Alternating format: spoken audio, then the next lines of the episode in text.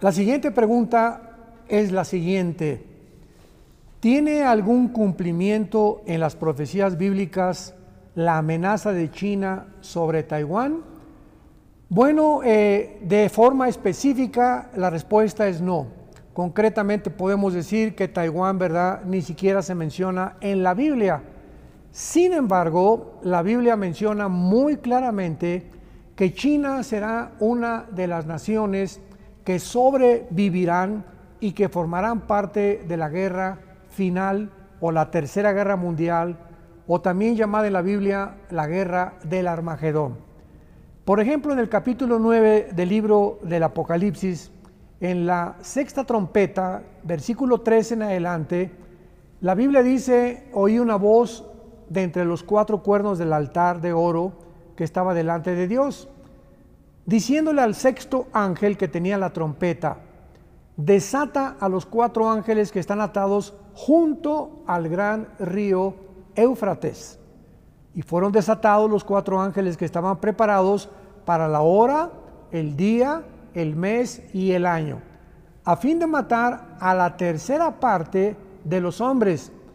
Y el número de los ejércitos de los jinetes era 200 millones. Yo hice un número si tomamos en cuenta que cuando el apóstol Juan escribió el Apocalipsis, no había ni siquiera un millón de habitantes en el mundo entero, ¿cómo es posible que hace dos mil años el apóstol Juan haya podido predecir que vendría un tiempo futuro cuando habría un ejército, un solo ejército nada más, de 200 millones de soldados? Y en el siglo XXI que estamos viviendo es China la única nación en el mundo que tiene un ejército de 200 millones de soldados, por lo que deducimos que China formará parte de las últimas profecías bíblicas y lo corroboramos en el capítulo 16 del Apocalipsis, versículo 12, en, en la sexta copa, que dice así, el sexto ángel derramó su copa sobre el gran río Éufrates. Otra vez se menciona el río Éufrates que es la división o la frontera entre el Oriente, el Medio Oriente y el Oriente y el Asia. Y entonces el agua, dice la Biblia, se secó para que estuviera preparado el camino a los reyes del Oriente. Y vi salir de la boca del dragón y de la boca de la bestia y de la boca del falso profeta tres espíritus inmundos a manera de ranas, porque son espíritus de demonios que hacen señales y van a los reyes de la tierra en todo el mundo para reunirlos a la batalla de aquel gran día del Dios Todopoderoso. Yo vengo pronto como ladrón, dice el Señor. Dichosos el que vela y el que guarda sus ropas para que no ande desnudo y vean su vergüenza. Y los reunió en el lugar que en hebreo se llama Armagedón, que en hebreo significa el monte de la matanza. Entonces vemos nosotros que cuando venga esta famosa guerra mundial, la tercera guerra mundial o la guerra del Armagedón, serán los reyes del oriente los que vendrán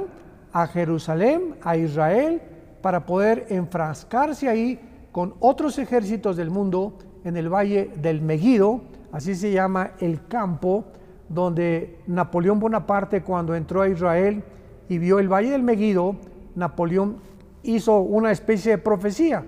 y dijo Napoleón Bonaparte, cuando venga la guerra final de la humanidad, estoy seguro que se peleará en este lugar. Así que la China tiene una influencia tremenda como lo estamos viendo ya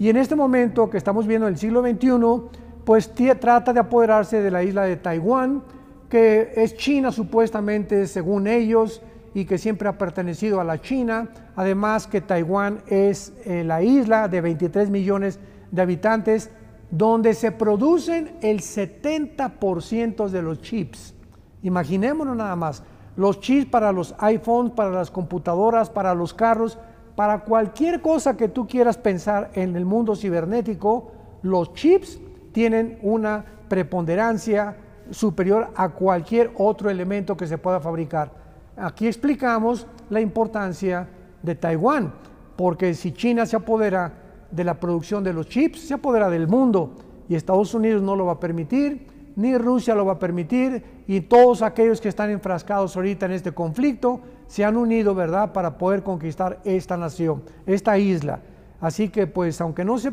no se menciona de una forma directa ni literal que China va a atacar Taiwán, vemos que forma parte de las profecías de los últimos tiempos porque China sobrevivirá a todos los acontecimientos que actualmente el mundo está enfrentando.